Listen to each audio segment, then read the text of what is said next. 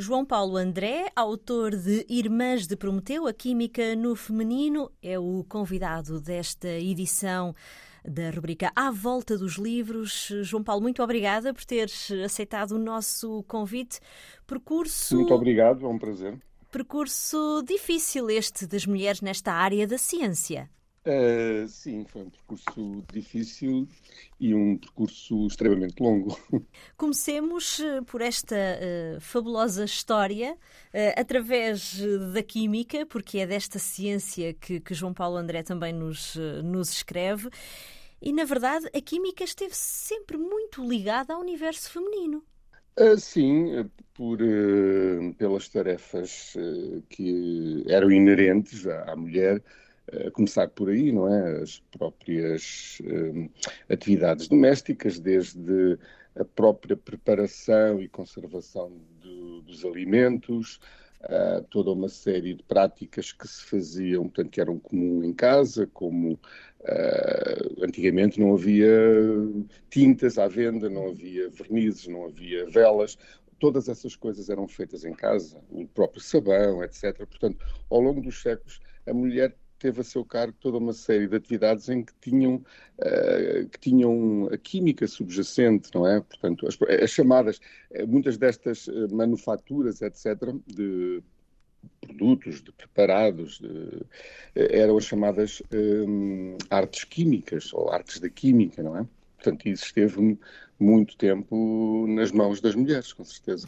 Algo que tem eh, fascinado os químicos tem sido esta procura por essa pedra, essa pedra filosofal que, trans, que transformará metais em, em ouro. Essa foi uma busca que se prolongou durante muitos e muitos anos. Se calhar ainda permanece até hoje. Uh, aí não falamos propriamente, não é química, não é, é alquimia a alquimia, sim, atravessou os séculos e, eventualmente ainda hoje haverá quem acredite na pedra filosofal, não é? Essa pedra eh, que com o poder de transformar metais baratos em ouro, não é? Mas eh, estamos a falar da, da, alquimia. No entanto, a alquimia teve uma importância grande na, na química, eh, preparou o caminho para a química, não é? Uhum.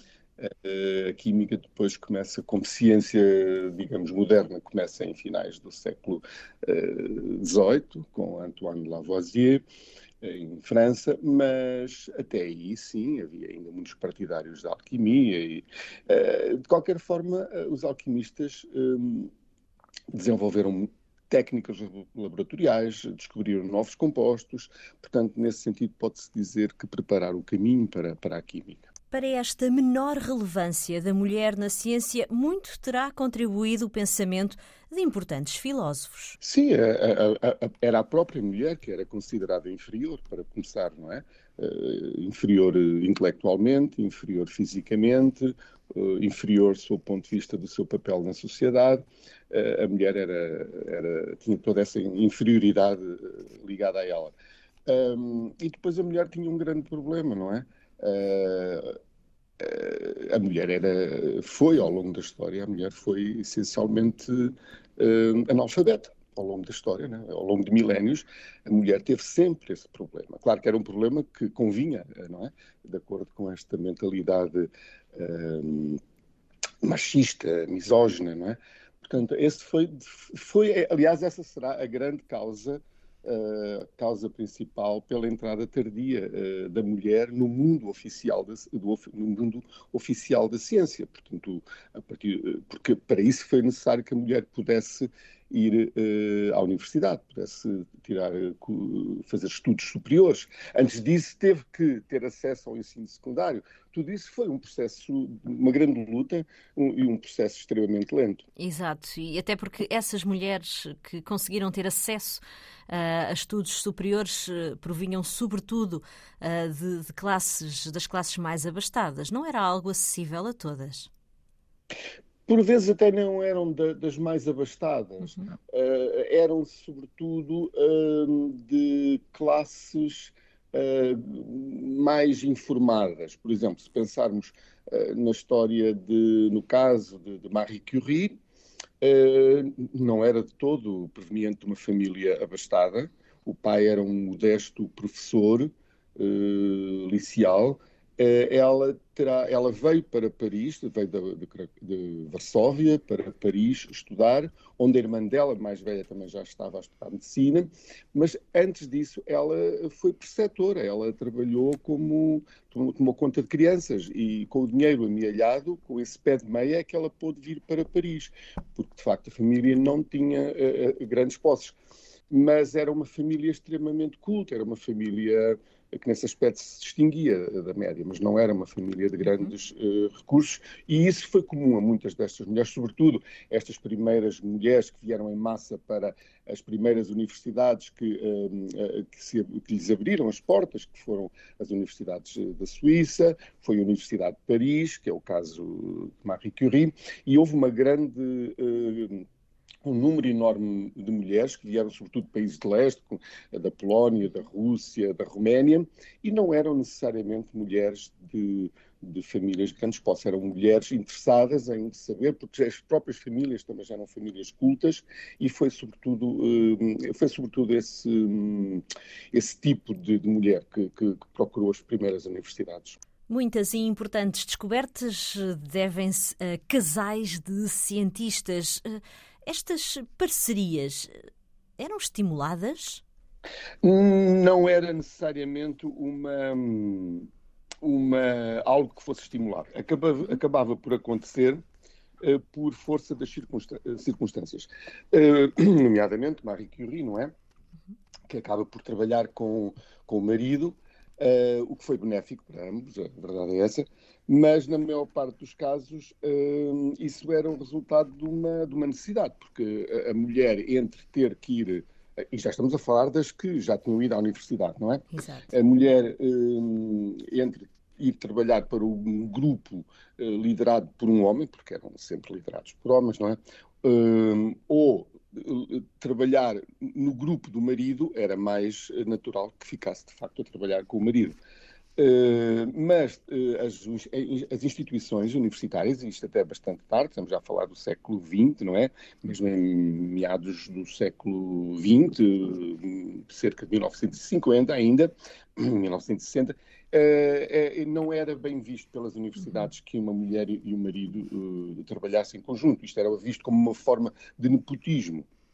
Mas isso também não, não, quer dizer que não tivesse alguma hipocrisia por trás, porque, na verdade, eh, eh, sabiam, as administrações das universidades sabiam que era quase certo que, mesmo que não pagassem um salário à mulher, ela ficaria a trabalhar com o marido. E era isso que acontecia. Portanto, no fundo, tinham o trabalho de dois pelo salário de um. Isso aconteceu até muito tarde em muitos países do, do mundo ocidental.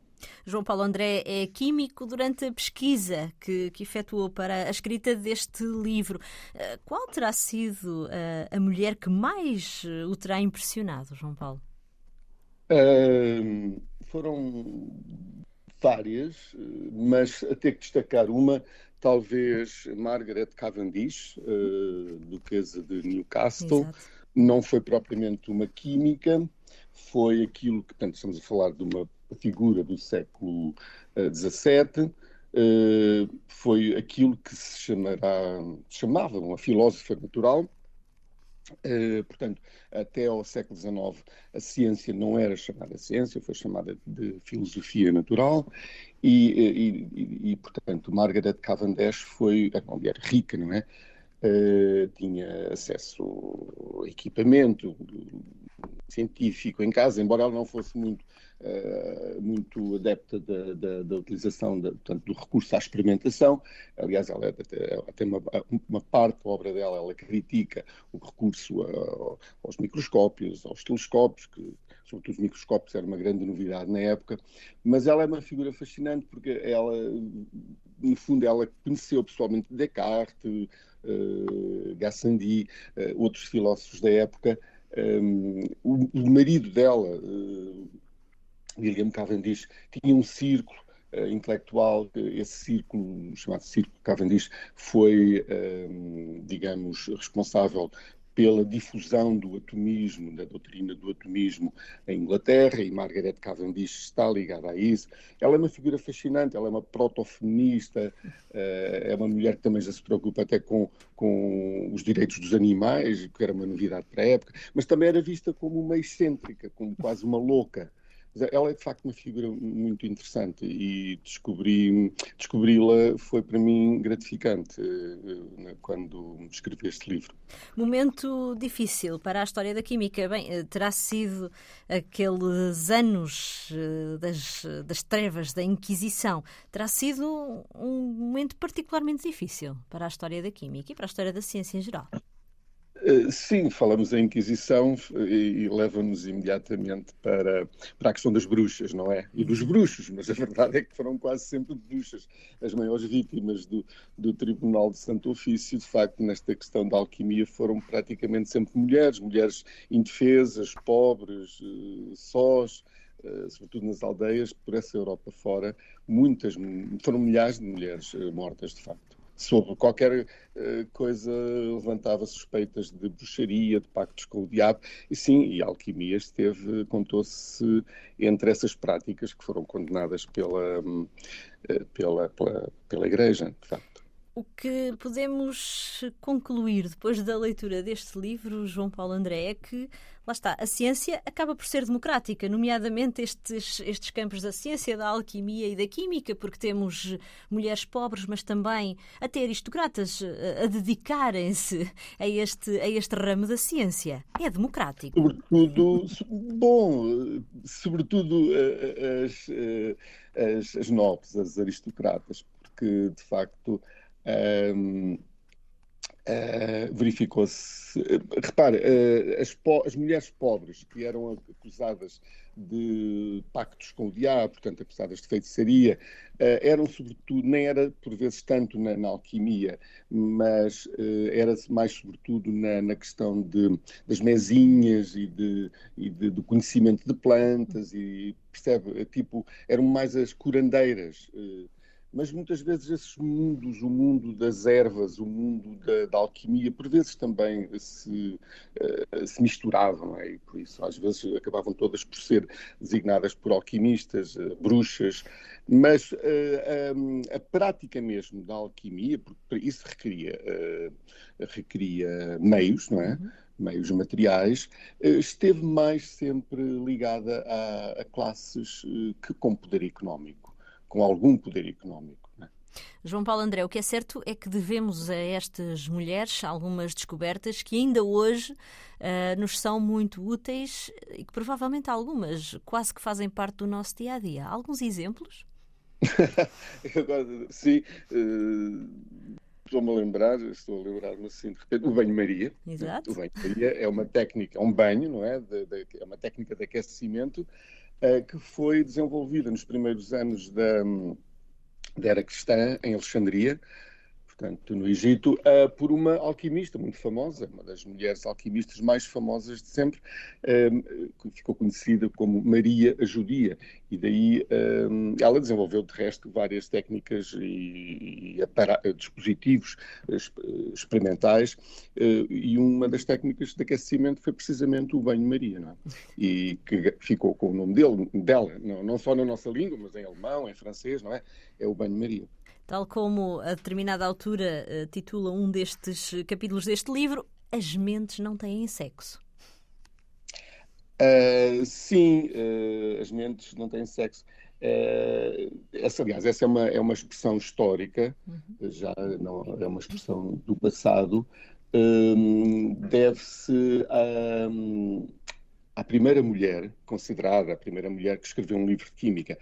mais uma vez, estamos a a voltar ao século XVII, portanto foi em se não estou em erro, 1666 que uh, uma senhora francesa, lá está uma aristocrata, uh, Marie Mardrac, era o nome dela, escreve aquele que hoje é considerado o primeiro livro de química. Claro que tinha muita alquimia, era ainda, sobretudo, é uma, é uma química ainda muito primordial.